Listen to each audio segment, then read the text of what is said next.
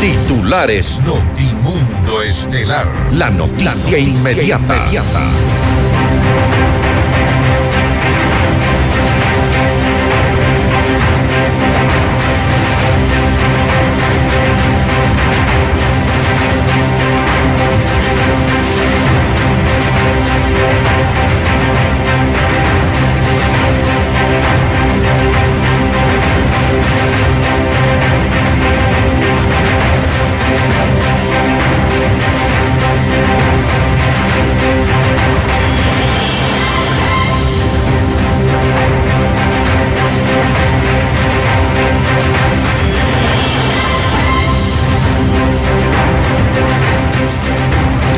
El gobierno nacional califica como genérico el informe de la Secretaría Nacional Anticorrupción en el que se revela el modus operandi de la supuesta red de corrupción en las empresas públicas.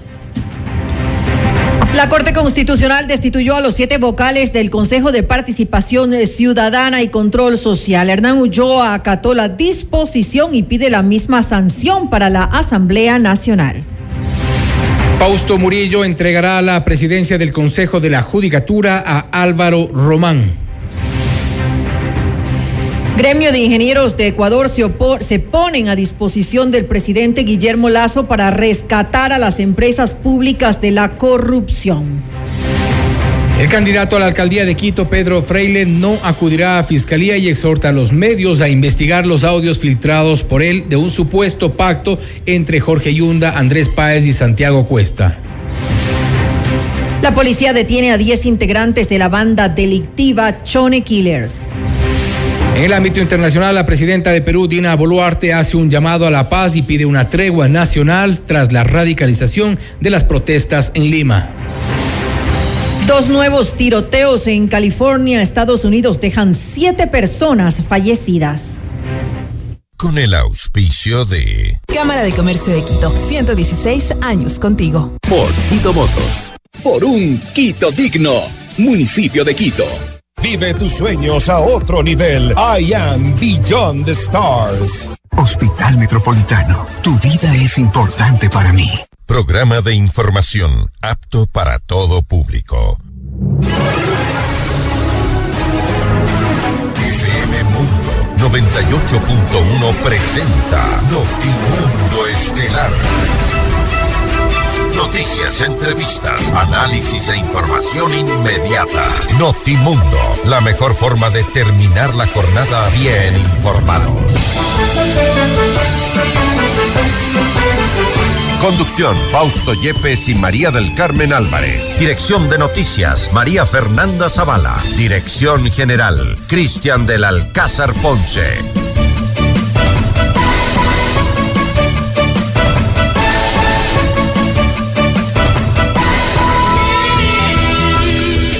Desde el Ejecutivo se resta contundencia al informe presentado por la Secretaría Nacional Anticorrupción tras la salida de eh, Luis Verdesoto de ese cargo, donde supuestamente se revela el modus operandi de la red de corrupción en las empresas públicas. Desde el gobierno han restado importancia este informe, sin embargo, hay también otras reacciones sobre este tema. Amigos de FM Mundo, la radio de las noticias, bienvenidos a su espacio estelar de la información. Soy Fausto Yepes y junto a María del Carmen Álvarez les contamos ahora mismo lo más destacado en las noticias. María del Carmen, buenas tardes. Muy buenas tardes, eh, Fausto y amigos. Como siempre, gracias por acompañarnos en este espacio informativo.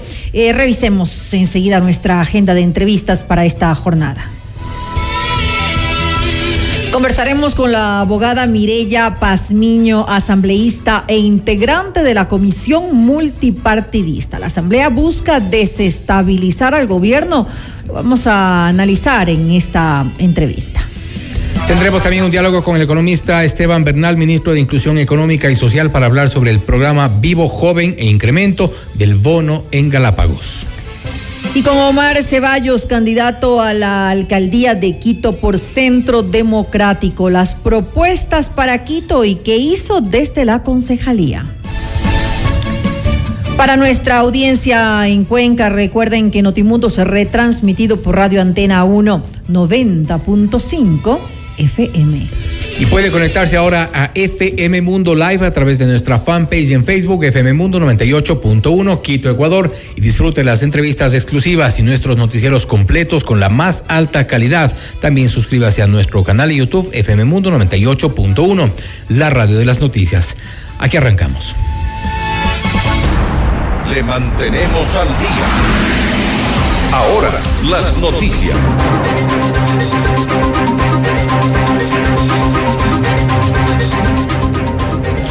El secretario de la Administración Pública, Iván Correa, se pronunció sobre el informe que presentó Luis Verdesoto tras su renuncia a la Secretaría de Política Pública Anticorrupción.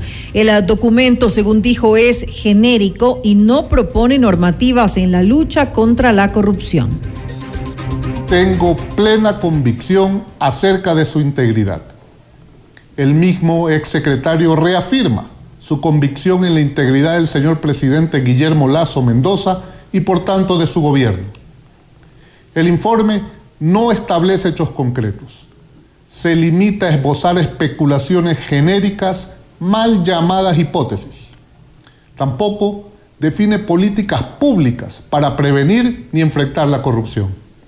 Ecuatorianos, el gobierno del Ecuador rechaza de manera firme y enfática el mal uso que se pretenda dar a ese informe. El gobierno del Ecuador reitera su tolerancia cero contra la corrupción y mantiene su postura firme en favor de la transparencia. Y la Corte Constitucional destituyó a los siete integrantes del Consejo de Participación Ciudadana y Control Social por incumplir con la designación del nuevo presidente del Consejo de la Judicatura, Hernán Ulloa, María Fernanda Rivadeneira y Beth Estupiñán. Francisco Bravo, Sofía Almeida, Juan Javier Dávalos y David Rosero habrían incurrido en el incumplimiento deliberado y sistemático de la sentencia con la que este organismo dispuso en 2022 designar al titular de la judicatura. Luego de conocer esta decisión que se dio la noche del 23 de enero, la ex consejera Sofía Almeida afirmó que justificó ante la Corte su intención de designar a esta autoridad pero los cuatro consejeros destituidos por la Asamblea Nacional hicieron de todo para que no se designe a esta autoridad, a pesar de que la Corte Constitucional así lo había dictaminado. Incumpliendo así esta sentencia para dejar en el cargo al que es Vox Populi, que es su amigo. Por todo esto, solicito a la Corte Constitucional que se pronuncie de manera célere al respecto de las actuaciones de estos cuatro consejeros destituidos, para no validar así algo que podría ser hasta un delito. Y tras la decisión de la Corte Constitucional, el ex consejero Hernán Ulloa exhortó a la Corte a actuar con la misma diligencia y eficiencia y a pronunciarse sobre el incumplimiento de la Asamblea, pues aseguró que ésta ha desestabilizado al Consejo de Participación. Ese organismo ha sido el que ha desestabilizado el Consejo de Participación Ciudadana y a otras instituciones de la administración pública. Y también hay que darles una lección. Nosotros aquí hemos estado en el ojo del huracán permanentemente debido a las actuaciones ilegítimas de la Asamblea Nacional del Ecuador. El suscrito presidente ha, ha, soportado durante todo este tiempo con altivez y la frente en alto a muchas calumnias que han venido de legisladores, a muchas calumnias serias. Me han acusado de narcotraficante, me han acusado de haberme llevado un montón de dinero a la administración pública, ya solamente le faltaba acusarme de violador o de asesino. Pero así es el embate que ha tenido un ciudadano bien parado contra el poder político que tiene en zozobra al Estado ecuatoriano y que es hora también que la Corte Constitucional dé lecciones contra este organismo que pretende estar por encima del control constitucional. Y en Notimundo a la carta, María Fernanda Rivadeneira, consejera destituida, aseguró que la Corte se ha equivocado al no sancionar a los vocales que sí cometieron el error del incumplimiento, porque por su parte ha cumplido con su obligación en el proceso de selección de la autoridad para la judicatura. Estoy totalmente en desacuerdo en que la Corte Constitucional no haya diferenciado entre quienes somos los consejeros que sí cumplimos con la sentencia, que sí propusimos eh, para que un vocal y presidente del Consejo de la Judicatura pueda ser designado eh, yo apoyé mociones, propuse eh, que uno de los, de los tres postulantes y sobre todo conminé en último momento al presidente del Consejo de Participación Ciudadana y Control Social para que designáramos y le entregáramos al país a esta autoridad. Sin embargo, vimos eh, cómo flagrantemente, con un voto en abstención, no se quiso designar y cómo varios consejeros tampoco eh, estuvieron presentes dentro de la sesión para justificar o como cálculo político para no designar y entregarle esta autoridad al país. No fuimos todos, por lo tanto, eh, tuvo que haber hecho la Corte Constitucional una diferenciación entre quienes sí cumplimos y quienes no cumplieron. Y sobre este tema, el presidente de la Asamblea, Virgilio Saquicela, no descartó que en los próximos días se posesione a los consejeros suplentes para conformar el Consejo de Participación Ciudadana y Control Social. Esto pese a que resta una semana para las elecciones del 5 de febrero, en donde se elegirá a los nuevos integrantes del Consejo. Luego de la revisión de la sentencia, luego de eh, analizar a, quienes se puede no posesionar porque existen muchas personas que están en candidatos. No sé si con los que estén se puede integrar incluso con siete miembros. Tomaremos la decisión y realizaremos la convocatoria en el momento que sea oportuno. No, descartamos absolutamente nada. Está supeditado a un análisis que realicemos de la presidencia de la Asamblea. Vamos a esperar eh, este, en el transcurso de los días de la presente semana y tomaremos una decisión. No sé si sea la próxima semana o la siguiente. Las elecciones están a 8 o 10 días. Y atención, Fausto Murillo entregará la presidencia del Consejo de la Judicatura a Álvaro Román, esto en cumplimiento de una sentencia de la Corte Constitucional. Mediante un comunicado, la Judicatura indicó que Murillo ha dispuesto que se apliquen los procedimientos internos para cumplir con esta disposición. Fausto Murillo, el día 3 de febrero del 2022, asumió una responsabilidad con la institución, con el país y con los ciudadanos que acceden o buscan acceder al servicio de administración de justicia. Esa responsabilidad la he llevado con dignidad, con altura, haciendo un trabajo intenso cuyas huellas la ciudadanía apreciará en el año 2022 hasta la fecha. El Consejo de la Judicatura no quedó en acefalía, como se ha pretendido decir, al contrario, ha trabajado intensamente y ha dado un giro pensando y preocupándose por el usuario del servicio de administración de justicia.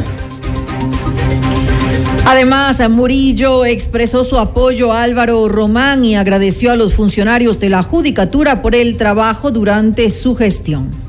El día de hoy espero hacer una transición y una entrega del despacho al nuevo presidente, a quien públicamente desde ya ofrezco todo el apoyo, toda la experiencia y toda la voluntad para seguir trabajando en bien de la institución, en bien de la función judicial y en bien del país. Agradezco a todos los directores provinciales, a todos los directores nacionales, a los colegas vocales que conforman el Pleno por el trabajo y el apoyo que han sabido brindar a fin de que esta gestión sea exitosa, porque ha sido exitosa. Hemos tenido logros importantísimos que en la rendición de cuentas ante la Asamblea lo he manifestado y que en el informe que presentaré al nuevo presidente estará recogido. Me queda la satisfacción del trabajo realizado con honestidad, con dignidad y con liderazgo, vale decirlo, porque nos ha tocado enfrentar momentos muy difíciles. Y el presidente de la República, Guillermo Lazo, anunció que solicitará a los gremios profesionales presentar sus ternas para seleccionar a los mejores candidatos para los directorios y gerencias de las principales empresas públicas. En Notimundo al Día, Osvaldo Arturo García, vicepresidente de la Sociedad de Ingenieros del Ecuador, aseguró que en el país existen profesionales capacitados y dispuestos a sacar adelante a los sectores estratégicos.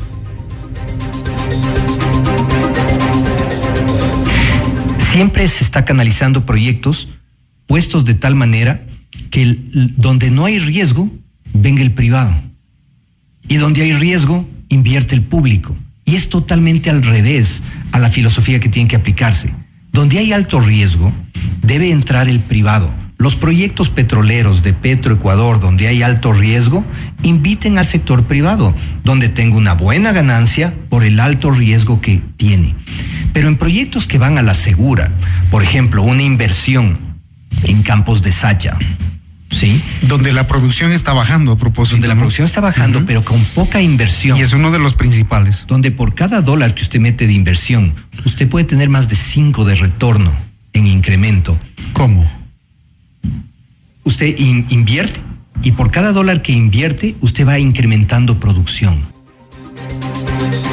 El presidente de la Corte Nacional de Justicia, Iván Saquicela, entregó un proyecto de ley al titular de la Asamblea Nacional, Virgilio Saquicela, para descriminalizar las infracciones de tránsito que no representen mayor gravedad y ante la cual se proponen varias reformas al Código Orgánico Integral Penal COIP se señaló que los jueces no deben eh, tener una carga procesal por este tipo de contravenciones que perjudican al tiempo en casos de delincuencia o demás delitos penales del país.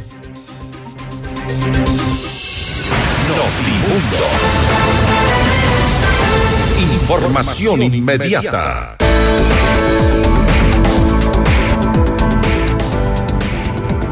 En la Cámara de Comercio de Quito cuentas con un equipo y juntos llevaremos tu negocio al siguiente nivel. Nosotros ponemos la experiencia, tú pones las ganas. Te esperamos en la Avenida Amazonas y República, edificio Las Cámaras. Visita www.ccq.es o contáctanos al 098-475-3529. Cámara de Comercio de Quito, 116 años contigo.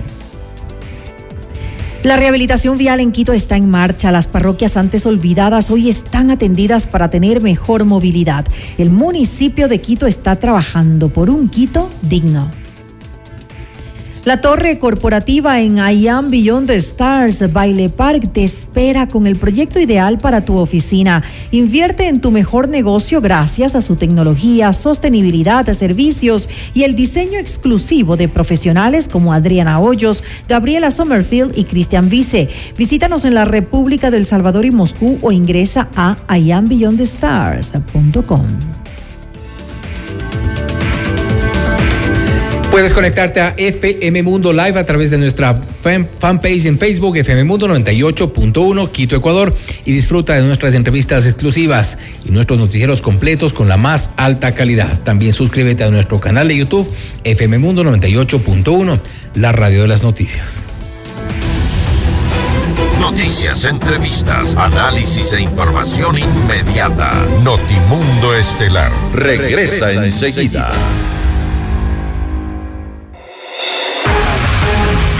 Decisión Ecuador 2023. Con Jorge Ortiz, este viernes a las 8 horas, solo por FM Mundo 98.1. Inicio del espacio publicitario. Los quiteños merecemos vivir mejor. Te invito a construir un Quito sin miedo. Sin miedo de salir a la calle. Sin miedo de emprender. Sin miedo de llevar nuestra ciudad a lo más alto. Para lograrlo, este 5 de febrero, vota todo Alianza UIO. Listas 1723. Porque Quito merece un liderazgo de verdad. Nadie se queda atrás. Pedro Freile, alcalde. Alcaldes, CNE 2023 por la inversión pública y privada que genere empleo para la gente. Jorge Yunda, alcalde. Vota todo 18. Alcaldes, CNE 2023. El Ford que siempre quisiste está en nuestros concesionarios de Quito Motors a nivel nacional. Visítanos y conoce todos nuestros modelos. Realiza tu test drive y llévatelo a casa. Todos nuestros modelos tienen disponibilidad inmediata. Además, pregunta por las promociones especiales que tenemos para ti. Encuéntranos en las ciudades de Quito, Cuenca, Latacunga, Ambato, Riobamba, Ibarra y Santo Domingo. Ford Quito Motors. 100% de suites vendidas. Aprovecha las últimas unidades e invierte en los fabulosos departamentos y oficinas disponibles en Ayan Beyond the Stars, Baile Park. No pierdas la gran oportunidad de ser parte del mejor proyecto inmobiliario de Quito, en donde disfrutarás de una vida llena de servicios y confort. Departamentos listos para entrega mediados de 2023. Visítanos hoy en República del Salvador y Moscú. Comunícate al 098-854-6364 o ingresa en iambeyondthestars.com. Vive tus sueños a otro nivel. Hija, hoy me hiciste la mamá más orgullosa del mundo y no puedo esperar más para tener entre mis brazos a mi primer nieto. Te amo, mi amor. Gracias a los cuidados del área de Metro Maternidad del Hospital Metropolitano, la mamá de María ahora es la abuela más feliz del mundo. Hospital Metropolitano, tu vida es importante para mí. Conoce más de nuestros servicios llamando al 1-800-H-Metro o en nuestras redes sociales. Quito quiere un cambio seguro. El cambio seguro es vivir en un Quito donde los emprendedores sean apoyados sin trabas y sus negocios funcionen de una manera sencilla, ágil y segura. Yo sé cómo hacerlo. Pato Alarcón, alcalde. Alcaldes, CNE 2023. Descarga nuestra increíble app FM Mundo 98.1 para escucharnos y vernos en vivo. Hasta aquí la publicidad. Continuamos en Notimundo Estelar con María del Carmen Álvarez y Fausto Yepes.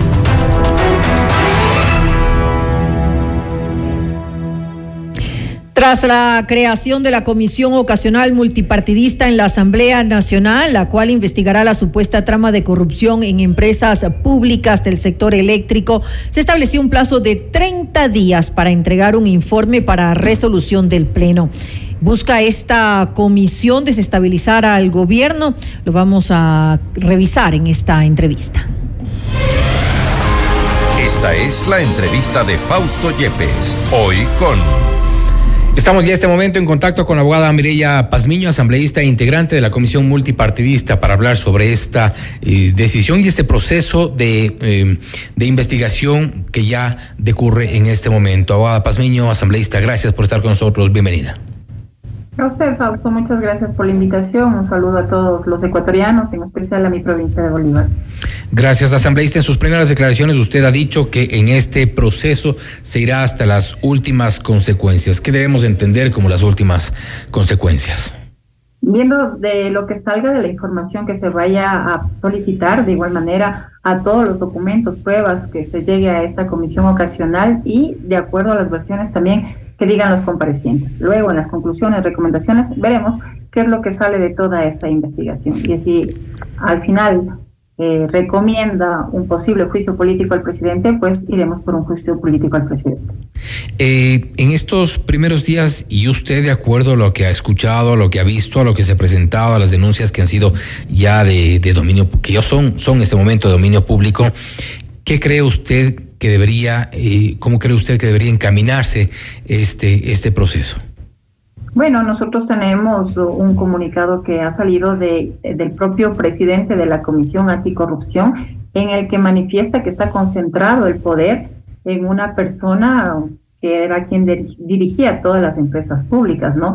Y quien le da ese poder a esta persona es el presidente Guillermo Lazo y que esta persona, supuestamente el, presidente de las empresas públicas, coordinaba directamente con un familiar eh, del presidente. Entonces, eso vamos a investigar, vamos a ver si es verdad que este señor Danilo Carrera estaba metido en, en el entramaje de esta red de, corrup de corrupción dentro de las empresas públicas. ¿Las pruebas de momento son unos audios?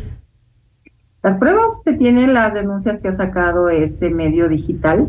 Audios. No se tiene dentro de la dentro de la comisión no se tiene todavía ninguna prueba. Es lo que nosotros vamos a hacer. Vamos a solicitar información, documentos. Vamos a, a pedir también que comparezcan a la comisión eh, varias de las autoridades o ex autoridades también que están involucradas en esto.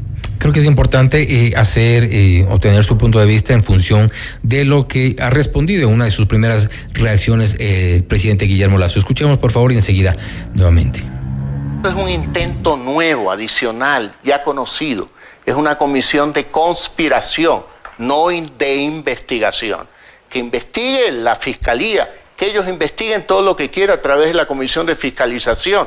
Pero cuando forma una comisión ad hoc especializada, es claramente una intención de desestabilizar la democracia. No lo van a lograr. ¿Quiénes quieren desestabilizar? ¿Cree usted que se creó esta comisión para buscar una vez más destituirlo? Bueno, no solo lo digo yo, lo dicen muchos analistas políticos del Ecuador, que este es otro intento de golpe de Estado por parte de la Asamblea Nacional, evidentemente por el correísmo. La parte cruzada existe en la Constitución y apelaremos a ella cuando sea necesario. Por ahora no estoy pensando en eso. No está pensando en eso. ¿Cómo está pensando? Asambleísta, eh, el correísmo busca otro proceso de desestabilización, otro golpe, según ha dicho el presidente Guillermo Lazo, y reconocemos que quienes integran esta comisión están de alguna forma, han venido alineados con el correísmo.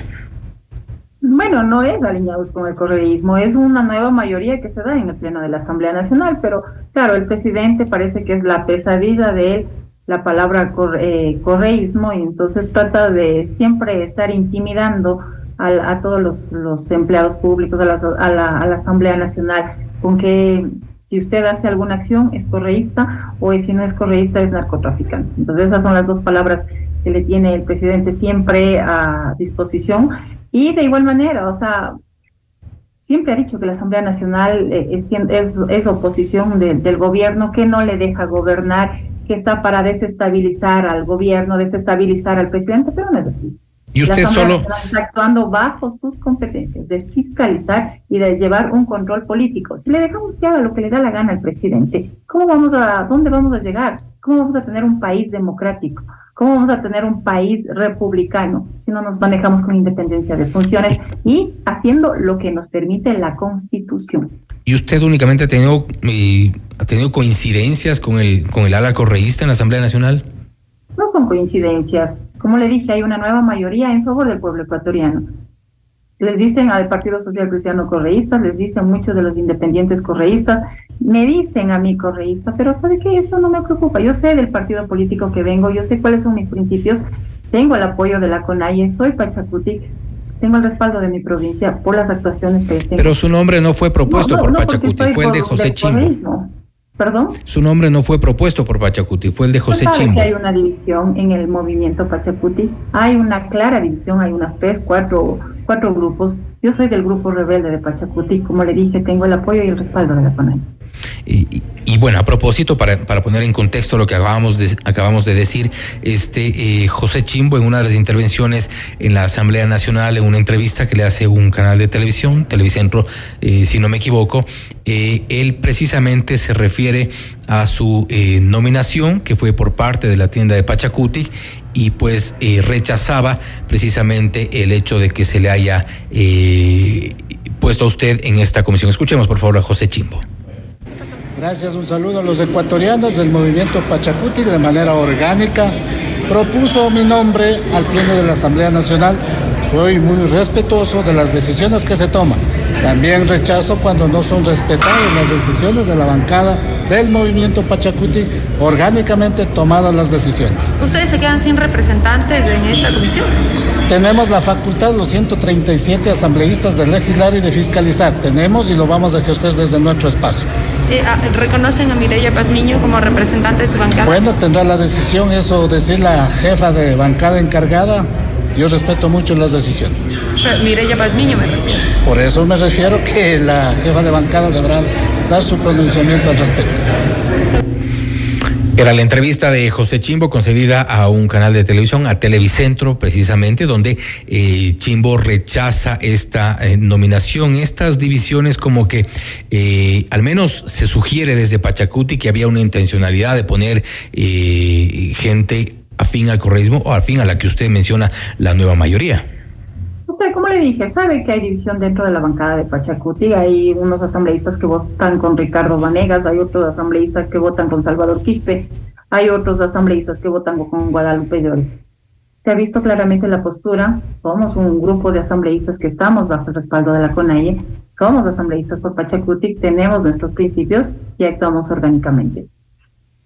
¿Qué peso puede tener una comisión eh, multipartidista? Porque de este tipo de comisiones, de, comisiones hemos visto algunas pluripartidistas, multipartidistas en algunos procesos de investigación, pero eh, penalmente irrelevante. Nosotros no somos fiscalía para poder denunciar penalmente o hacer un acto o una acción. Pero algún aporte que tenga alguna consecuencia. De manera política, Fausto, de manera política. Tomamos las decisiones políticas y hacemos un control político. Esa es, está destinado a ser eh, esa labor esta comisión, presentar al Pleno de la Asamblea Nacional todas las pruebas que nosotros recopilemos en cuanto a todos estos actos de corrupción que han sido ya denunciados. La Fiscalía hará también su labor, hará su investigación y presentará algún, eh, se verá si se sigue o no un juicio, un juicio penal a quienes estén responsables de algún, algún delito, ¿no? Pero nosotros dentro de la Asamblea Nacional hacemos el control político, un control de fiscalización. Se ha escuchado también que varios asambleístas que conforman ahora un grupo, no recuerdo cómo se llama este grupo dentro de la Asamblea Nacional, que está también siguiendo un proceso de fiscalización y han pedido contratos que, que se han firmado y todo lo demás. Pero eso es también un trabajo de la, de la Contraloría. Contraloría es quien tiene que hacer la auditoría en todo el sector público. La Asamblea Nacional está para hacer control político y esta comisión va a ser un proceso de fiscalización. ¿No se está la Asamblea Nacional prestando a través de estas mayorías, de estas comisiones, de este frente como al que entiendo usted eh, se refiere? Eh, se está prestando un poco para todo este juego político, estas pugnas que ya hemos visto y hemos visto también cuál ha sido el desenlace en algunos casos entre el Consejo de Participación Ciudadana y Control Social, Consejo de la Judicatura, Corte Nacional de Justicia. La realidad nacional. es que tenemos nosotros un gobierno incompetente, un gobierno fallido, un gobierno que no ha podido instalar políticas públicas para mitigar la inseguridad que existe en el país. Se escucha del narcotráfico, se escucha del crimen organizado y esto es algo muy delicado. Y no tenemos un presidente que ha dado respuestas a todo esto. Tenemos nosotros un presidente que lo único que hace es traer a la confrontación, que lo único que hace es mentirle al país. Lo ha mentido de todas las formas posibles. Y ahora incluso con una consulta tan mentirosa que viene y saca con, con preguntas que no va a resolver ningún problema de lo que estamos enfrentando ahora los ecuatorianos. Por dignidad, por respeto a los ecuatorianos y por ética, debería dar un paso al costado del señor presidente. ¿Qué tipo de certezas puede dar esta comisión multipartidista una vez que finalice su trabajo, si es que en inicio Partimos un poco de esto, se escucha, se escucha, eh, la investigación de hecho y el proceso de fiscalización se podría eh, iniciar en función de audios, y qué tipo de pruebas, y lo que le preguntaba hace un momento, solicitarán a quienes usted, cuáles eh, considera son los elementos importantes que deberían ser parte de, este, de esta investigación. Bueno, yo creo que los elementos importantes serían quiénes eran los empleados en los últimos años del Banco de Guayaquil y si esos empleados, algunos de ellos están ocupando algún cargo jerárquico dentro de la del gobierno, dentro de las instituciones públicas. Eso será, eso habrá que averiguar, sí, como primera instancia, pedir eh, información de, de, ese tipo. De igual manera, dentro de las empresas públicas, ¿cuál es la situación? ¿Cómo, cómo se ha estado llevando la administración? ¿Quiénes les han estado solicitando posiblemente se favorezca a ciertas eh, eh, personas, empresas naturales o, jurídicas que estén participando en los concursos públicos dentro de las empresas públicas. Entonces, todos estos actos hay que investigarlos, hay que solicitar información y de acuerdo a eso llegar y, sacar un informe, pero se lo hará de manera transparente. Estarán todos los medios de comunicación invitados a todas las sesiones que haya de esta comisión ocasional y que vayan viendo también las respuestas que den a quienes se soliciten las comparecencias tanto a las personas eh, que están involucradas en este en estas denuncias que se han escuchado por los medios digitales, de igual manera a las personas que no son parte del sector público, pero también que están involucrados, que son personajes cercanos al presidente. Aun cuando sean los involucrados, aun cuando sean los involucrados o los nombrados en audios, en supuestas relaciones, aun cuando sean parte inclusive de, de, otros gobiernos, gente que aparentemente podía estar vinculada, por ejemplo, al gobierno del expresidente Correa, del expresidente Moreno, asambleístas inclusive? Todas las personas que estén involucradas habrá que pedirles que comparezcan, habrá que pedirles información. Nosotros no vamos a hacer a un lado porque han estado en, ciertos gobiernos o en otros gobiernos, no. estoy para pa- favorecer a ningún gobierno, Fausto. Nosotros estamos para esclarecer y decir la verdad, para decir ya paren tanto proceso de corrupción. Se ha escuchado, incluso el presidente salió a denunciar. Usted ha visto que dijo que hay narcotraficantes, que está ya estos narcotraficantes incluso en la política, en partidos políticos. Pero ¿quiénes son? ¿Dónde están? ¿Cuáles son esos partidos políticos? No dice nada. También ha dicho que hay actos de corrupción en la Asamblea Nacional con ciertos asambleístas, dio los nombres, pero no hizo absolutamente nada, no presentó formalmente una denuncia en la Fiscalía, solamente exhortó. Y Pero hay candidatos- fue comunicado a decir que se ha equivocado, que ya no son esos los asambleístas que le han ido a pedir cargos y que le han ido a pedir dinero. Entonces es una persona mentirosa y hay, hay algo. Usted sabe, o sea, se escuchan los audios, se escuchan, eh, se, se ha visto también fotografías de las personas relacionadas en estos actos eh, de corrupción. No podemos hacernos de la, ciegos ante. ¿A qué tanta- fotografía se refiere, asambleísta? Fotografías que han salido de las delegaciones del gobierno. Y usted le ve ahí al cuñado del presidente, al lado de toda la delegación de los ecuatorianos. ¿Qué hacía ahí? Dicen que es coincidencia que tal vez los negocios que hubo, pero coincidencia de volar tal vez en el mismo avión o de ir al lado sentado, pero no pues de estar ahí en las fotografías en la delegación del Ecuador tomándose con las eh, con las otras ah, autoridades de Estado. O sea, ya es mucha Y es sinvergüencería, importante, es, importante indagar sobre las fotografías porque, bueno, de momento y en primera instancia el gobierno ha dicho y el canciller nos ha respondido también en este espacio que eh, Danilo Carrera era, era parte de una delegación externa eh, que había corrido con sus gastos y que estuvo eh, en una fotografía allí. Es importante que Como se digo, explique puede, eso. Puede pagarse sus pasajes, puede ir al lado, puede coincidir, usted viajar en el mismo avión, puede estar en el mismo aeropuerto, pero no en una fotografía oficial con personas delegadas de acá del Ecuador. El señor ahí parado, Yo no- mezclado con, los, con los ministros y con todas las autoridades, si fuera externo estuviera tomándose aparte con las autoridades de los otros estados, él solo, no con la delegación del Ecuador.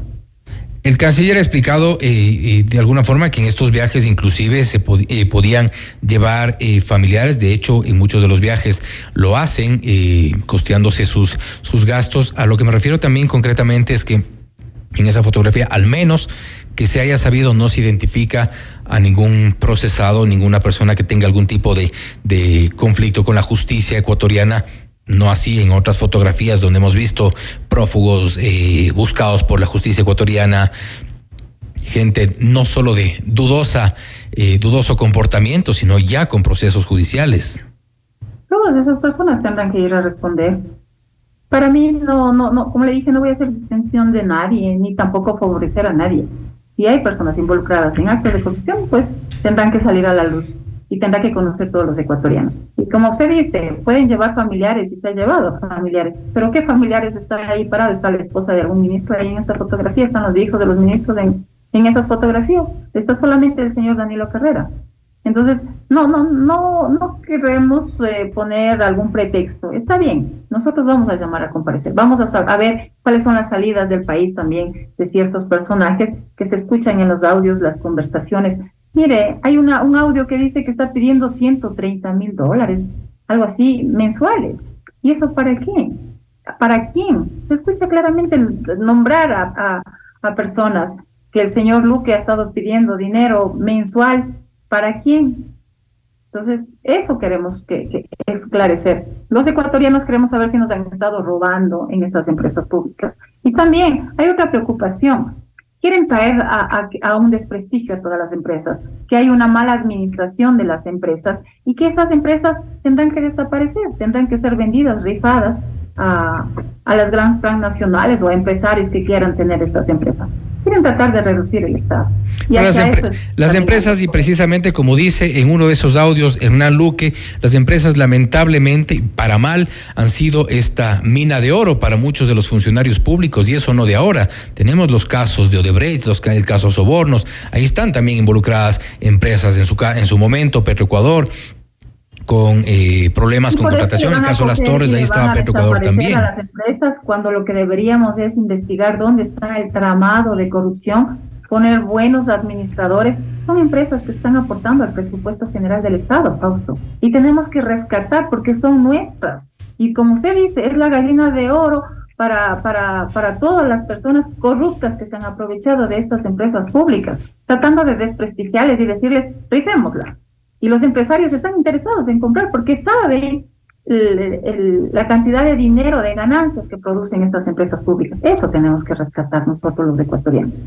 Y recordemos también otra de ellas, Seguros Sucre, donde también hay mucho por investigar. Asambleísta, gracias por haber estado. Solamente, solamente déjeme precisar, justo usted tomó algo muy delicado que son Seguros Sucre. ¿Y qué hizo el presidente de la República? Al mes de posesionarse, con un decreto, cerró Seguro Sucre y Seguro Sucre producía varios millones de dólares en beneficio del presupuesto general del Estado. ¿Y, en beneficio de quién sabe a quién? Dos empresas, a dos empresas privadas y ellas están llevando todas las utilidades de lo que son los seguros y los reaseguros en todas las empresas públicas del país.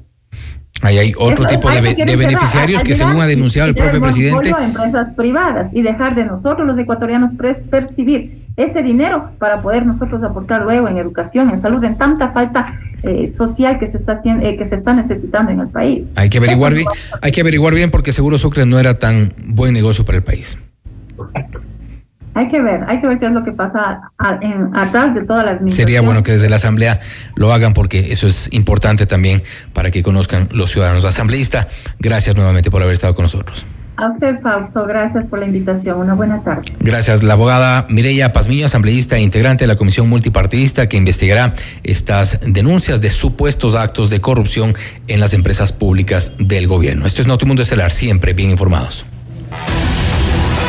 Noticias, entrevistas, análisis e información inmediata. Notimundo Estelar regresa, enseguida.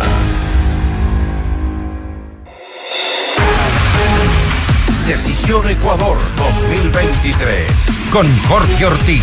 Este viernes a las 8 horas. Solo por FM Mundo 98.1. Inicio del espacio publicitario. Sabemos que el terreno para hacer negocios es desafiante. Tranquilo, en la Cámara de Comercio de Quito cuentas con un equipo y juntos llevaremos tu negocio al siguiente nivel. Nosotros ponemos la experiencia, tú pones las ganas. Te esperamos en la Avenida Amazonas y República Edificio Las Cámaras. Para más información visita www.ccq.es o contáctanos al 098-475-3529. Cámara de Comercio de Quito, 116 años contigo.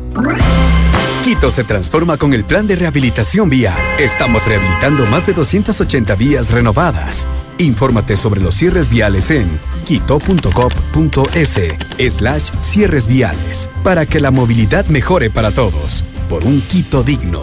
Municipio de Quito. Autorización número 418. CNE Elecciones 2023. Quito quiere un cambio seguro. El cambio seguro es vivir en un Quito donde los emprendedores sean apoyados sin trabas y sus negocios funcionen de una manera sencilla, ágil y segura. Yo sé cómo hacerlo. Pato Alarcón, alcalde. Alcaldes, CNE 2023. Todos los programas mírelos en nuestro canal de YouTube, FM Mundo Live. Fin del espacio publicitario.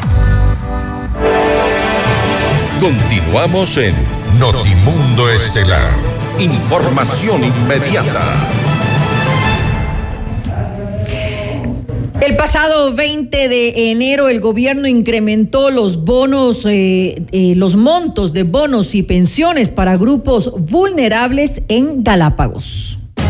Vamos más allá de la noticia. Notimundo Estelar en FM Mundo con María del Carmen Álvarez. Nos acompaña el economista Esteban Bernal, él es ministro de Inclusión Económica y Social. Ministro, muy buenas tardes y gracias por acompañarnos. Le saluda María del Carmen Álvarez.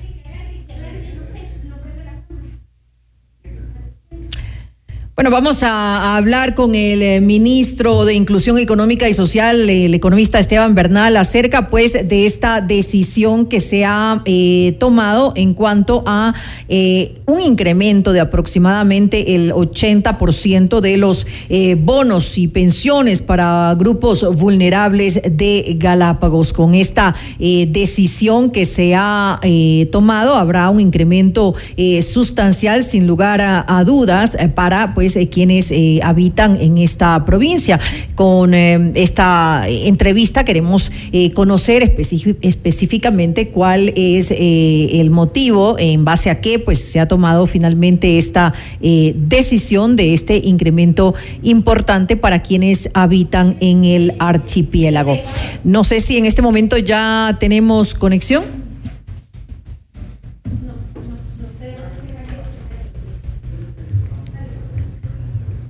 Vamos a intentar reconectar, mientras tanto vamos con alguna otra información. Le mantenemos al día. Ahora, las noticias.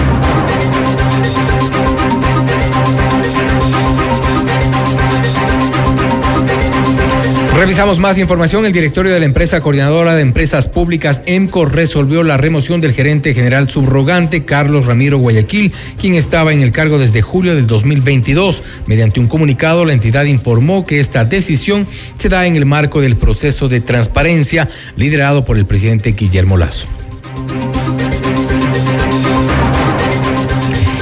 Las dos únicas radios que me faltaban son las del municipio y ya las tengo, dice el candidato a la alcaldía de Quito, Jorge Yunda, en uno de los audios divulgados por el también postulante Pedro Freile. En Notimundo a la carta, Freile denunció un supuesto pacto entre Yunda y el también postulante Andrés Páez y el ex consejero del gobierno de Lenín Morena, Santiago Cuesta, y reiteró que no acudirá a la fiscalía para hacer la respectiva denuncia por lo cual exhortó a los medios de comunicación investigar las grabaciones que han sido reveladas.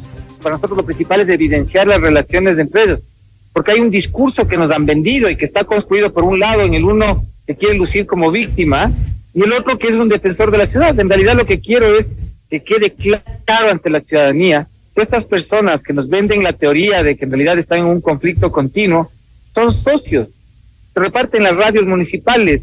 ¿Usted sugiere entonces que hay un acuerdo entre Yunda y Andrés Páez? ¿Eso es lo que usted eh, no, nos quiere mostrar? eso sugiero, eso declaro y eso le ruego a la prensa que investigue.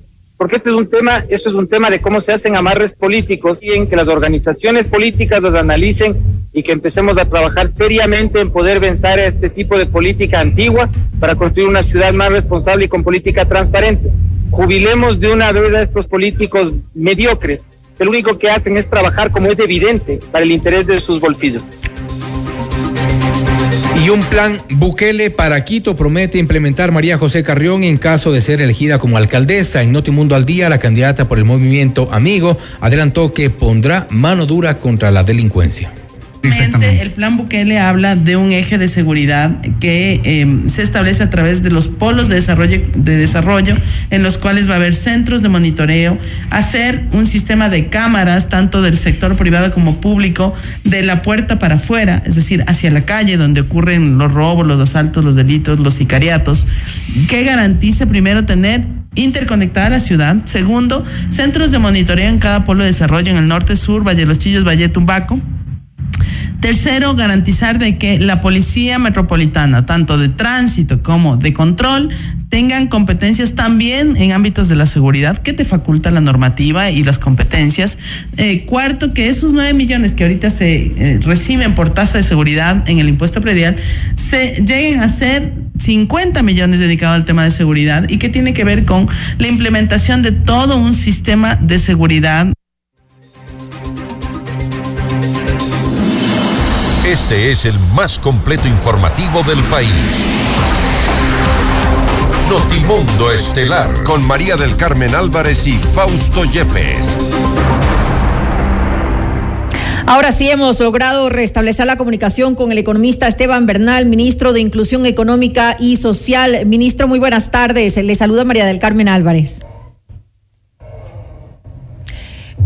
¿Puede encender su micro, por favor, para poder escucharle bien?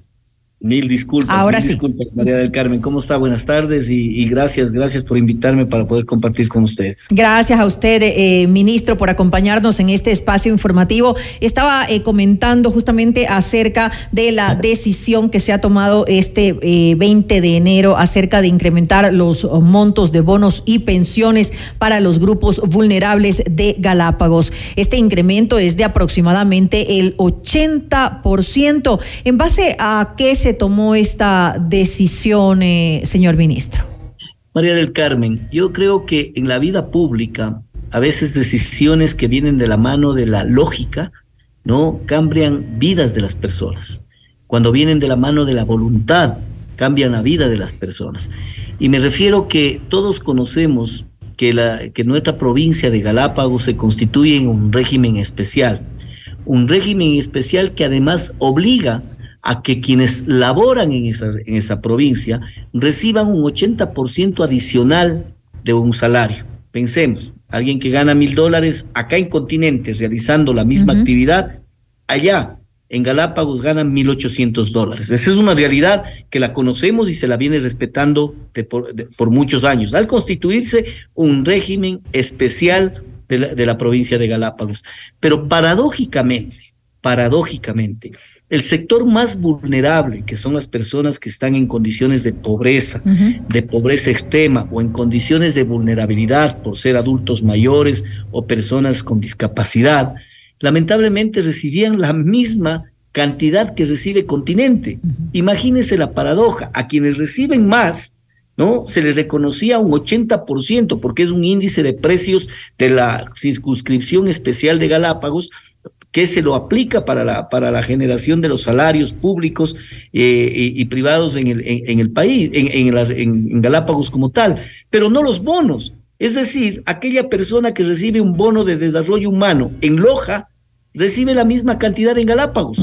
Y no es así. Porque, ¿Por qué se incrementa el 80%? Porque las condiciones de vida de, este, de esta provincia son totalmente distintas. Por eso se genera una circunscripción especial. Es un costo de vida mucho más alto que el que tenemos aquí en continente. De acuerdo, por esa es la razón. Pero imagínense ustedes, quienes reciben más tenían un incentivo del 80%, que es un tema de un debate paralelo, que no es un tema de discusión de actual.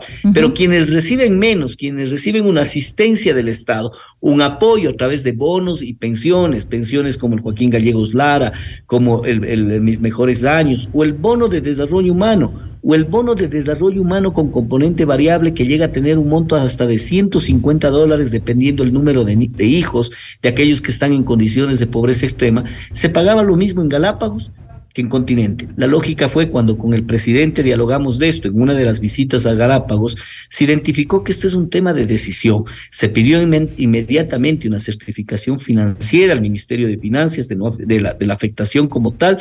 Se preparó toda la justificación técnico-jurídica, administrativa y, y de- del caso en el ministerio. Luego el presidente, con todos estos elementos, estructuró el decreto ejecutivo que lo suscribió desde el Vaticano, incluso porque estaba el presidente fuera, a través de una firma electrónica, y quien le habla como ministro de Inclusión Económica y Social, visitó la provincia de Galápagos para anunciar aquello y fue recibida de manera adecuada, airosa, diría yo, porque es un asunto que podría caer, eh, le digo con sinceridad, María del Carmen, en la obviedad pública, pero que nunca antes fue tratado. Temas chiquititos, ¿no? Pero- que la afectación presupuestaria es pequeña. ¿De cuánto es la afectación presupuestaria?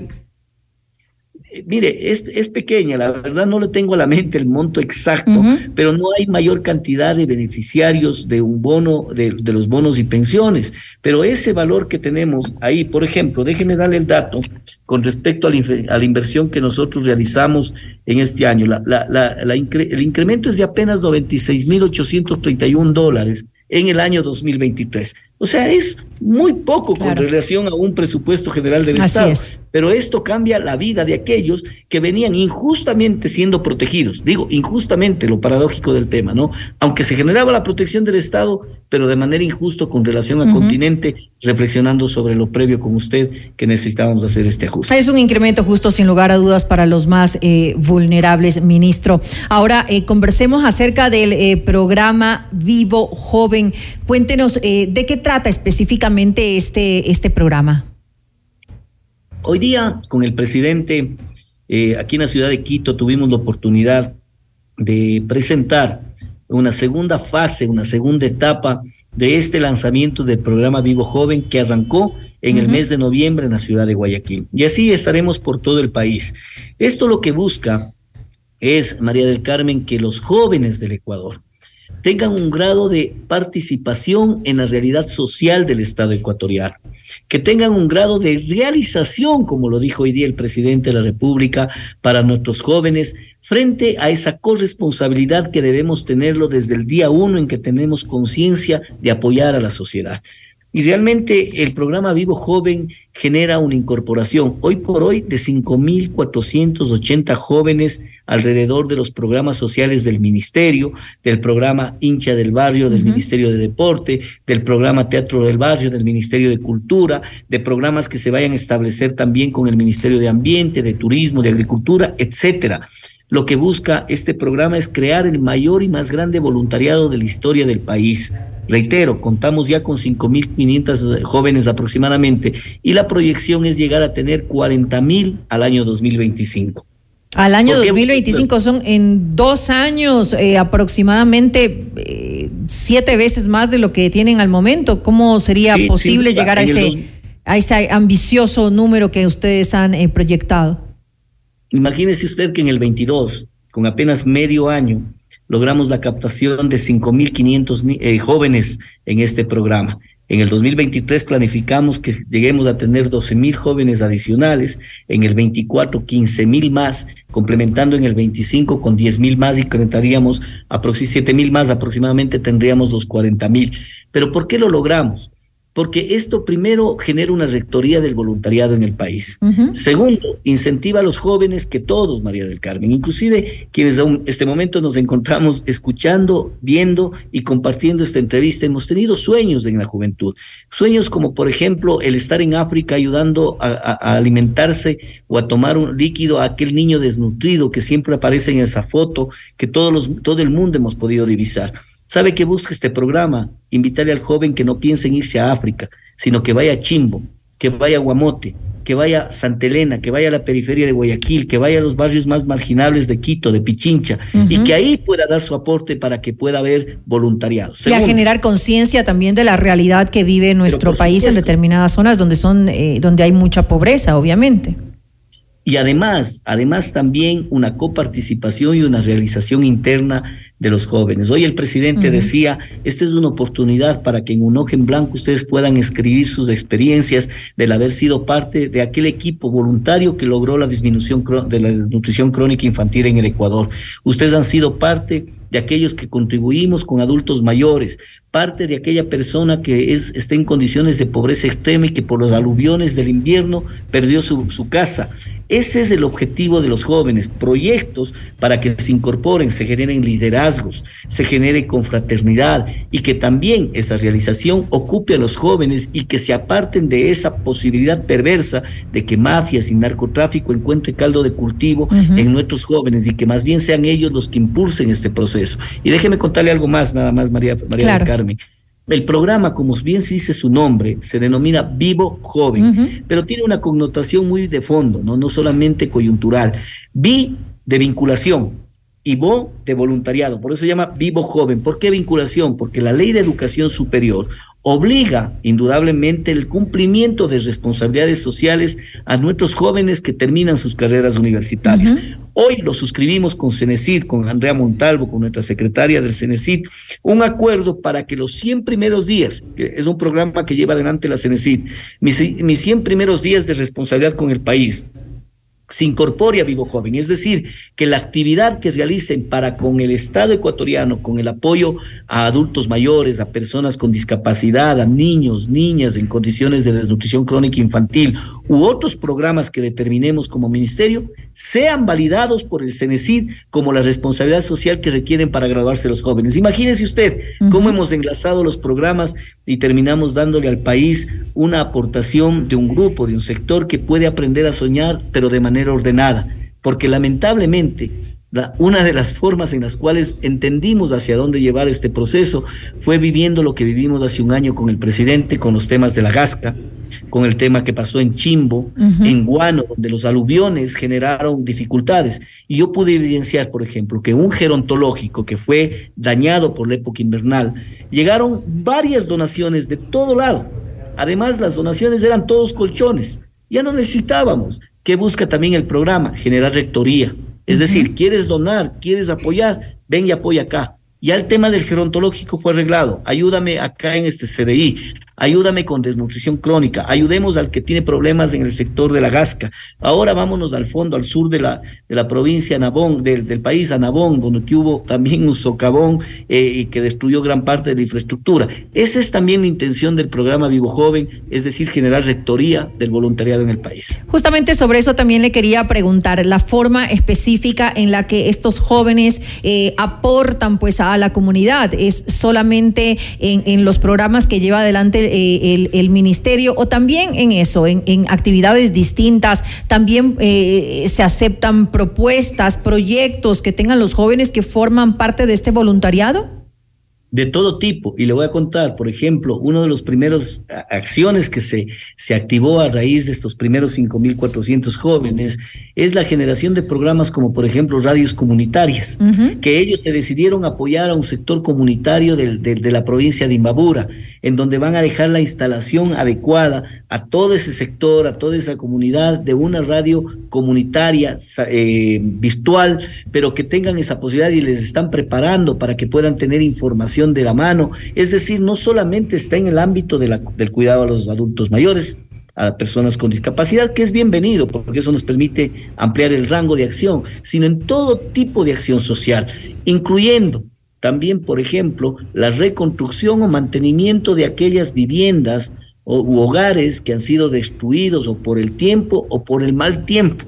¿No? Y que eso forma parte de las actividades de nuestros jóvenes. Estos programas ya específicos, inclusive dentro de nuestro proyecto, se denomina Corazón Vivo. Es decir, ese corazón que llevan los muchachos, los jóvenes, de encargarse de aquel adulto mayor que perdió eh, la, vivienda cuando se fue en el sector del Palmar, usted recuerda el año pasado en Cotopaxi, cuando hubo el desbordamiento de, del sector del Palmar, ahí donde que volvimos a reconstruir la vía, logramos nuevamente reactivar, pero hay algunos adultos mayores que quedaron eh, refugiados en algunos sectores jóvenes están tomando esto como parte de su actividad y su realización. Todo es perfectible.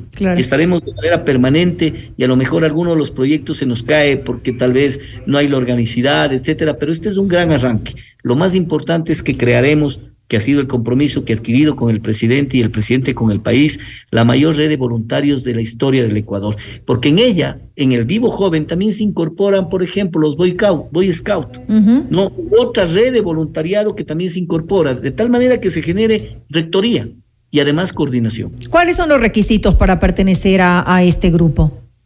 Ni siquiera es generacional, ¿no? Porque también el tema de la juventud es de espíritu, así que no hay requisito alguno, lo que existe es eh, voluntad, necesidad de entrar en este proceso. Cuando se trata de vinculación, lo único que necesitamos es tener un acuerdo y un convenio con la universidad pertinente, es decir, para que su actividad de voluntariado que hará de responsabilidad social sea válido para la vinculación que está regulado por la Ley de Educación Superior, necesitamos tener un acercamiento y una convalidación con la universidad. Hoy hicimos un convenio marco con CENESID para que eh, eh, esta instancia también viabilice que dentro del programa Mis 100 días de aporte al gobierno, al, país, efectivamente se pueda, se pueda convalidar. Con respecto al voluntariado, simplemente entrar al link de Vivo Joven que está en el balcón de servicios, que está en la página web del ministerio, o acudir a cualquiera de las instancias del Ministerio de Inclusión Económica y Social. Y créame, que hemos tenido una algarabía alrededor de esto. Usted me decía, ¿ustedes creen que van a llegar a 12 mil? Le aseguro que... A los 40 mil le cuestionaba yo. Sí, sí. Que es siete veces más de lo que tenemos ahora. Porque tenemos 6 mil.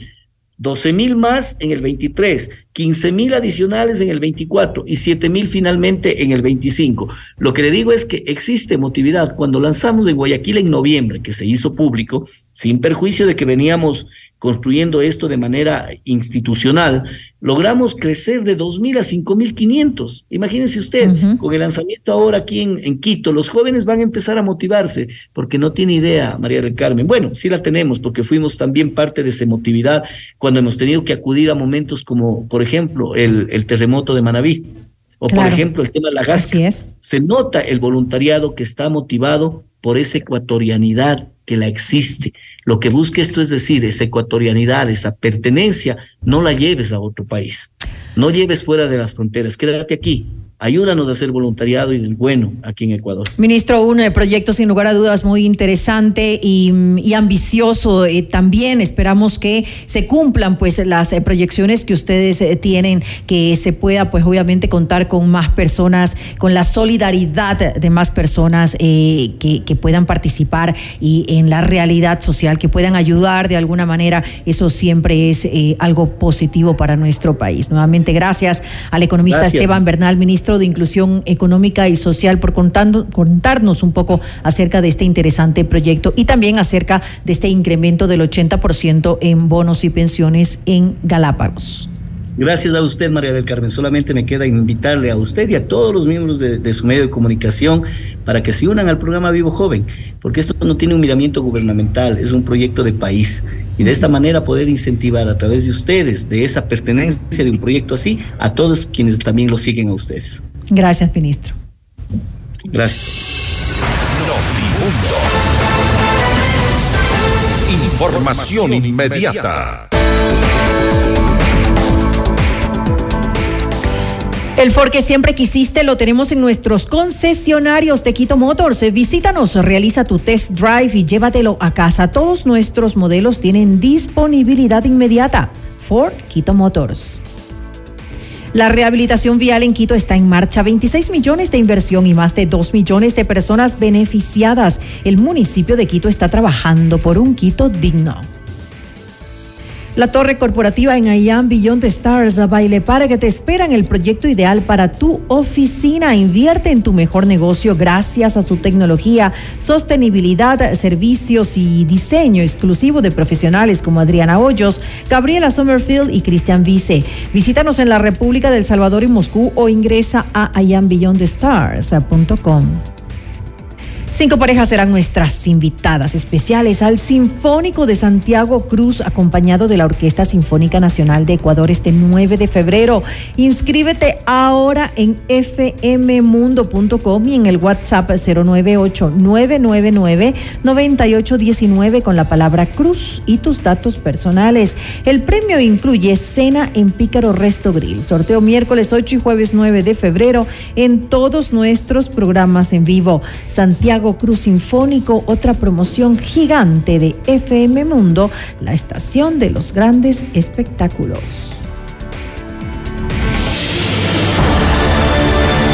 Objetividad y credibilidad. Notimundo Estelar. Con María del Carmen Álvarez y Fausto Yepes. Regresa enseguida. Decisión Ecuador 2023. Con Jorge Ortiz. Este viernes a las 8 horas. Solo por FM Mundo 98.1. Inicio del espacio publicitario.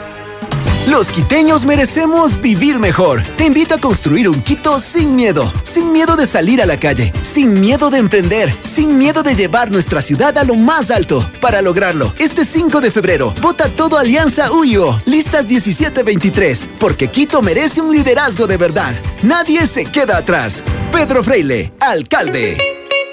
Alcaldes, CNE 2023.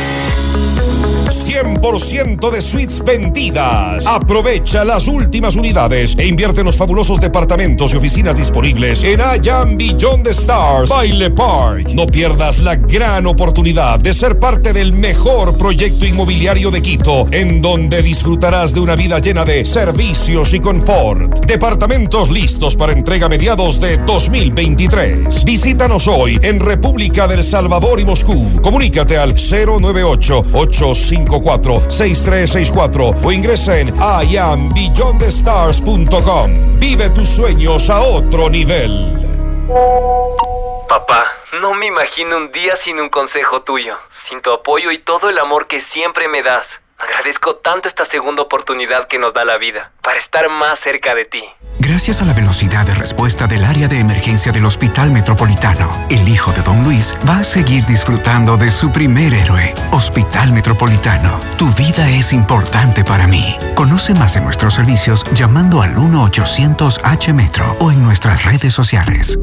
En vivo, lo mejor de nuestra programación desde tu teléfono móvil. Descarga nuestra increíble app FM Mundo 98.1. Fin de la publicidad.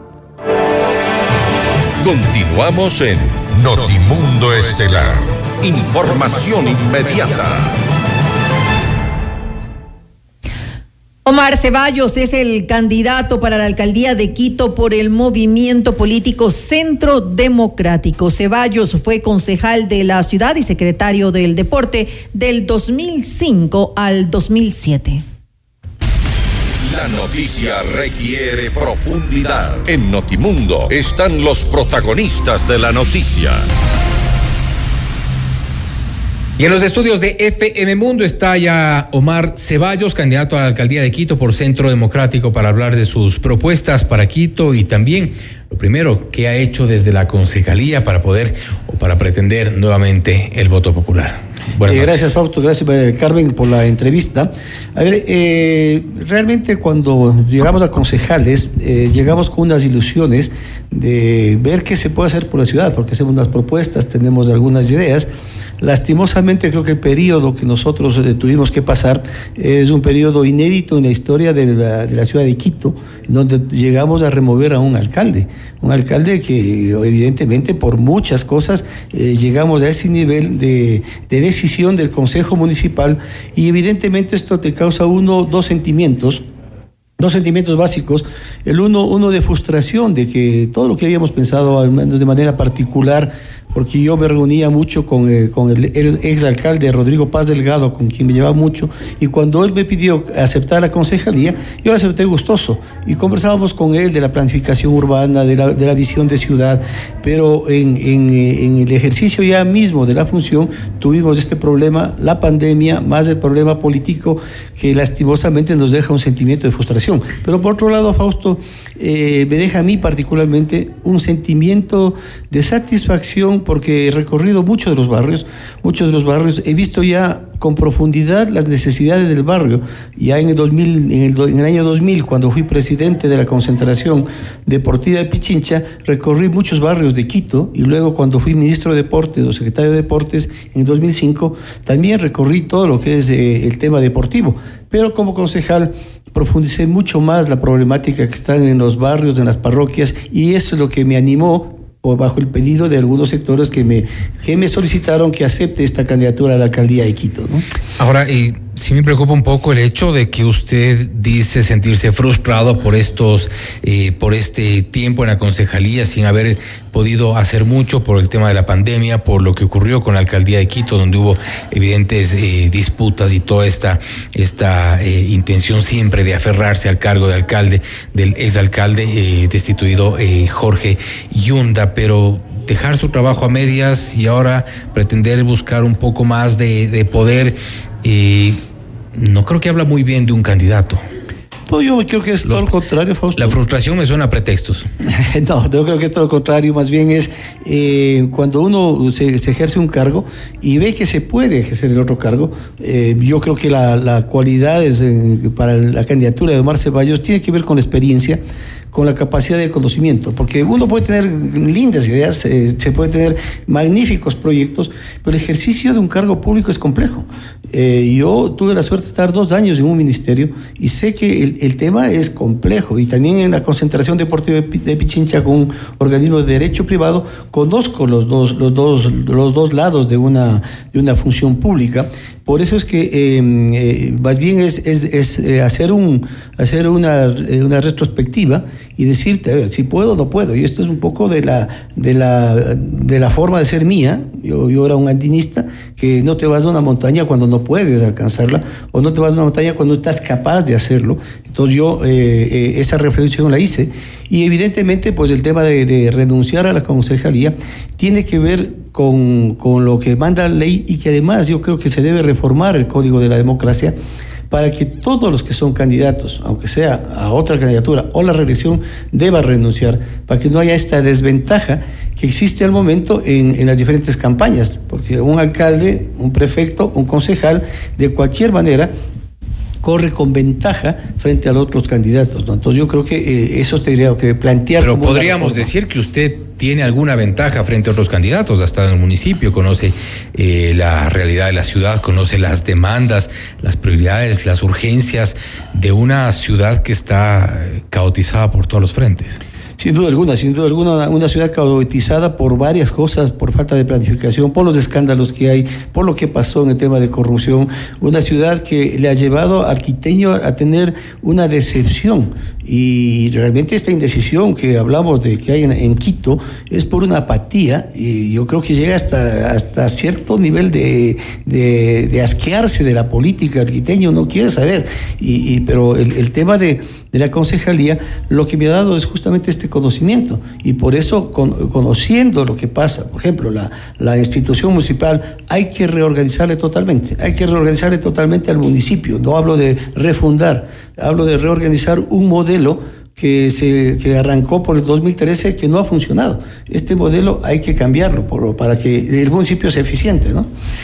Y ya dentro de sus propuestas, en el plano de la inseguridad, que creo que es eh, de lejos de la mayor preocupación de los quiteños, eh, por todos los sectores, sector financiero, en centro histórico, al norte, al sur, en Quito hay preocupación porque los niveles de inseguridad crecen. No hay forma de controlar esto. Le preguntaría qué ha hecho, pero me dice que se siente frustrado. Entonces, ¿qué es lo que propone? A ver, bueno, en el tema de, de, la, inseguridad, sin duda alguna, lo que yo planteo eh, es que las responsabilidades tienen que estar definidas. No hablo de las competencias, sino las responsabilidades, porque la competencia está en el gobierno, está en el gobierno, está en el Ministerio Interior, pero todo lo que pasa en una ciudad es una responsabilidad del alcalde. Por lo tanto, eh, se tiene que definir las responsabilidades de cada institución. El gobierno quiere que el municipio le ayude a readecuar las UPCs, pues nosotros podemos hacer las UPCs. Necesitamos más UPCs en algunos sectores que no existe, construyamos esto. Eh, necesitamos también a estas UPCs dotarles de tecnología de punta, pues tenemos la tasa de, seguridad que, se cobra a los quiteños, que debe ser invertido en tecnología de punta para sobre todo prevenir el delito y castigar el delito. Hay muchos delitos y vemos cada, todos los días en las noticias que delincuentes que se les, que se les atrapa eh, en, actos delictivos han estado ya dos o tres veces presos. Eh, ¿qué, ¿qué, está pasando con la justicia? Entonces, estas cámaras, estas cámaras, esta tecnología punta, tiene que ayudar a la prevención y a castigar el delito. Por ejemplo, algo que me indigna a mí es el acoso a la mujer en el transporte público. Eh, ahí deben estar los, los, policías metropolitanos eh, monitoreando todo el transporte público, pero las denuncias que han habido, miles de denuncias que han habido de acoso a, la mujer en el transporte público, no han llegado a una sentencia. Apenas en 12 años o 13 años llegado a dos sentencias ejecutoriadas por el tema de acoso a una mujer en el transporte público.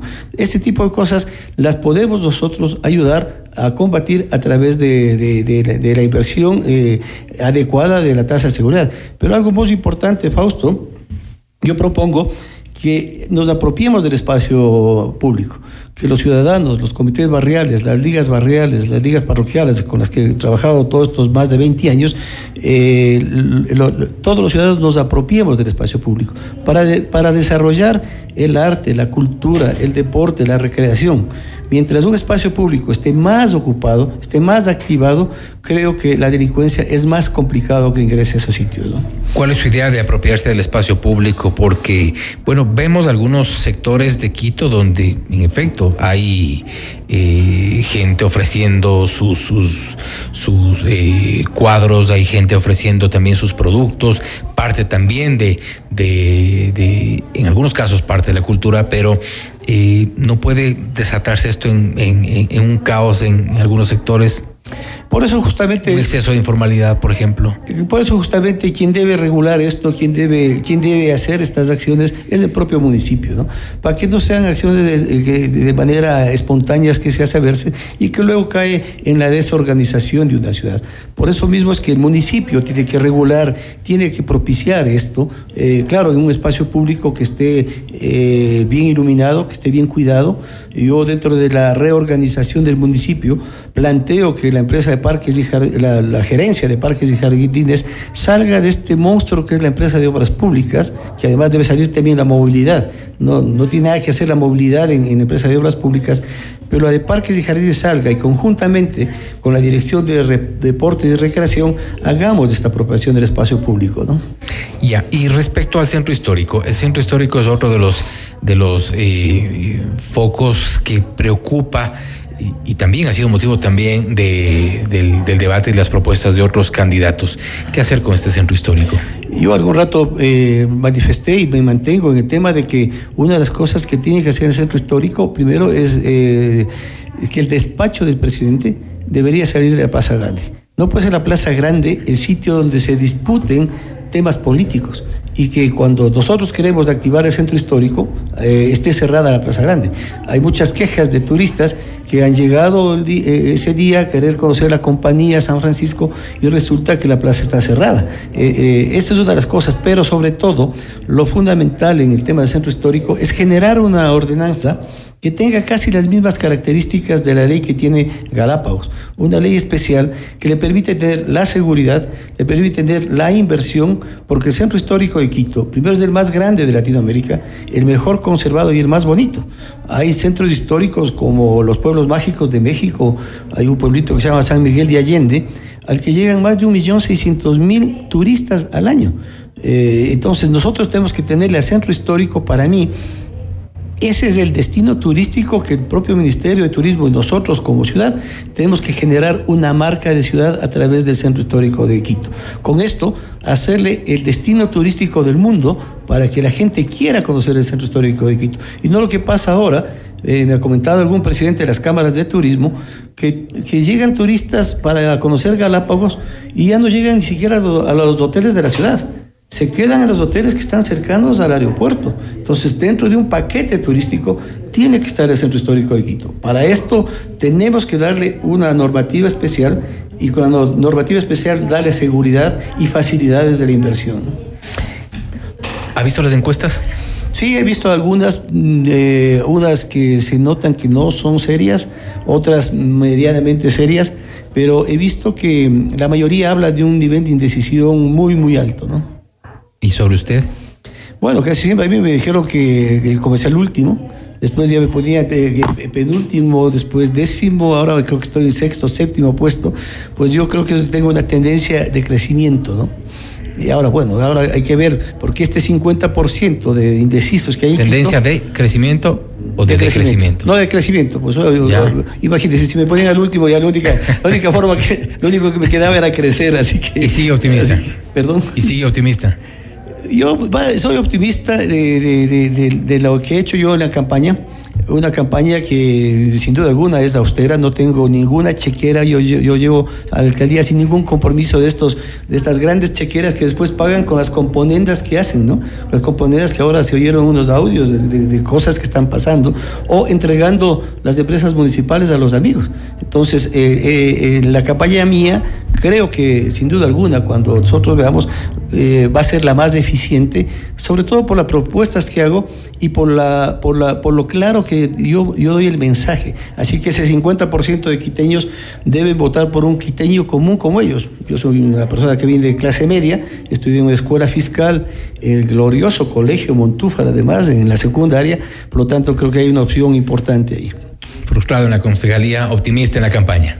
Sí, sí, sin duda alguna, frustrado por un lado, pero, pero, pero con mucho conocimiento del ejercicio de la consejería. Como a todos los candidatos, le deseamos suerte en este proceso. Gracias a Omar gracias, Ceballos. Gracias por el Ha sido Omar Ceballos, candidato a la alcaldía de Quito por Centro Democrático, hablando de sus propuestas para Quito, también que hizo desde la concejalía, pues cuál es su planteamiento para estas seccionales. Esto es Notimundo Estelar, siempre bien informados. Noticias entrevistas, análisis e información inmediata. Notimundo Estelar regresa, enseguida.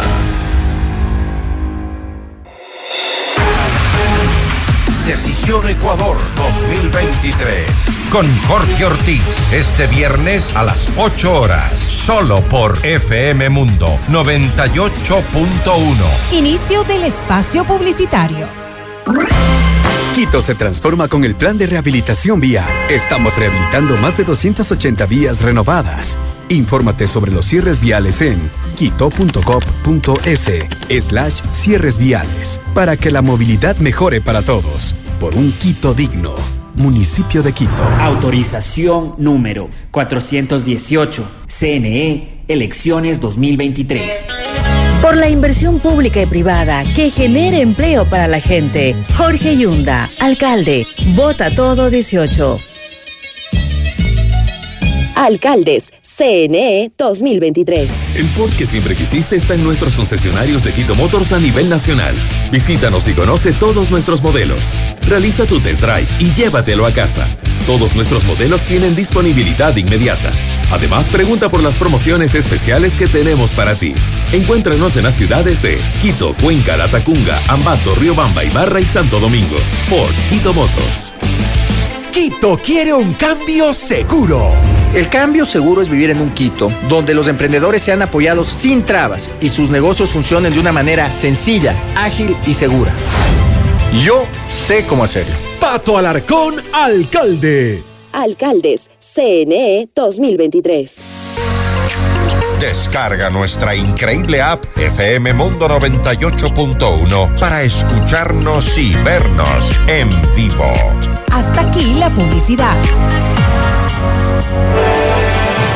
Continuamos en Notimundo Estelar. Información inmediata. Le mantenemos al día. Ahora, las noticias.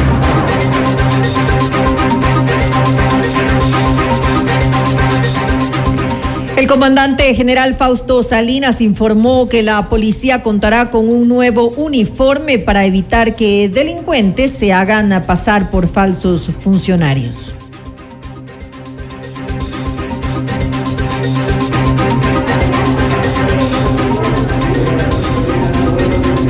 Estamos trabajando, estamos cerrando ya la, el, nuevo uniforme de la policía que tendrá algunas características especiales eh, como un código QR para identificación, algún número de, placa del usuario policial que se encuentre y tendremos también algunos elementos nuevos de identificación de patrulleros y motocicletas, incluso que pueden ser captados por cámaras eh, y por inteligencia artificial.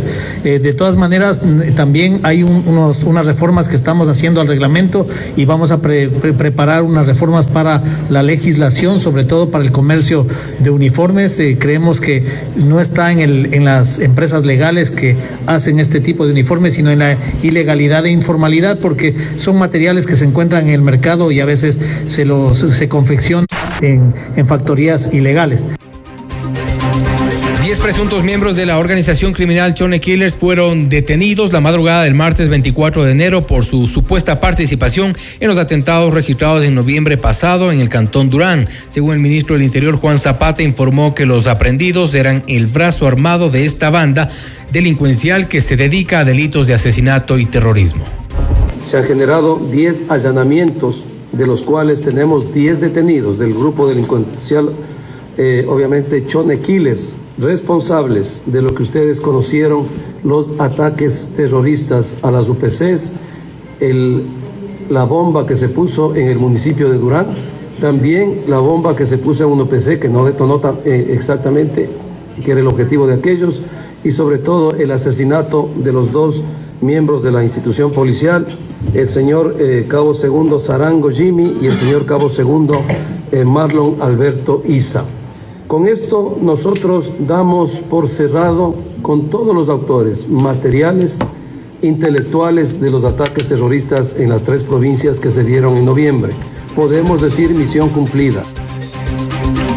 Cerca de una tonelada de droga fue decomisada en uno de los puertos marítimos de Guayaquil en un contenedor con 970 paquetes tipo ladrillo. La operación denominada Oscuridad se desarrolló la madrugada del lunes 23 de enero. En el container iba un cargamento de atún listo para ser embarcado en un buque con destino a Gran Bretaña. Entre este producto de exportación se encontraron 13 sacos de yute que en su interior contenían los paquetes. Al realizar la prueba de identificación se confirmó que se trataba de cocaína. Los acontecimientos más importantes en el mundo se los contamos a continuación.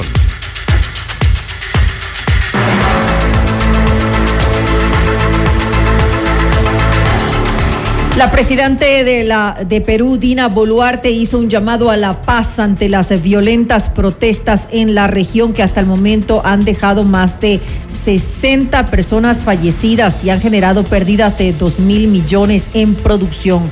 La mandataria señaló que desde el gobierno siempre ha existido la apertura al diálogo, especialmente en ciudades de la zona sur como Puno, Apurimac, Arequipa y el Cusco declaró que las conversaciones no se han podido dar porque grupos violentistas se han eh, tomado la región e incluso tienen secuestrados a ciertos eh, gobernadores. Escuchemos. Desde el primer minuto que asumí el gobierno, llamamos a una tregua al Congreso y ahora llamo a mi querida patria a una tregua nacional para poder entablar las mesas de diálogo y mejor aún para poder fijar la agenda por cada región y desarrollar nuestros pueblos. No me voy a cansar de llamarlos al diálogo, a la paz y a la unidad.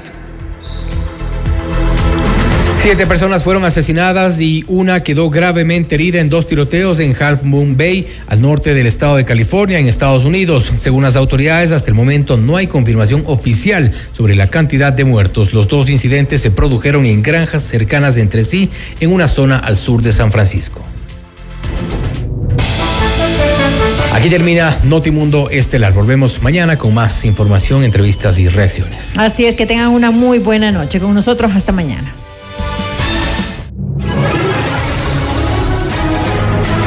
FM Mundo 98.1 presentó Notimundo Estelar. Noticias, entrevistas, análisis e información inmediata. Notimundo, la mejor forma de terminar la jornada bien informados. Conducción, Fausto Yepes y María del Carmen Álvarez. Ingeniería de sonido, Mauro Olivo. Producción FM Mundo Live. Javier Merino. Coordinación y redacción, Fernanda Utreras. Dirección de noticias, María Fernanda Zavala. Dirección general, Cristian del Alcázar Ponce. Se prohíbe la reproducción total o parcial de este programa sin previa autorización de FM Mundo. Notimundo Estelar con el auspicio de Cámara de Comercio de Quito, 116 años contigo. Por Quito Motos. Por un Quito digno. Municipio de Quito. Vive tus sueños a otro nivel. I am Beyond the Stars. Hospital Metropolitano. Tu vida es importante para mí.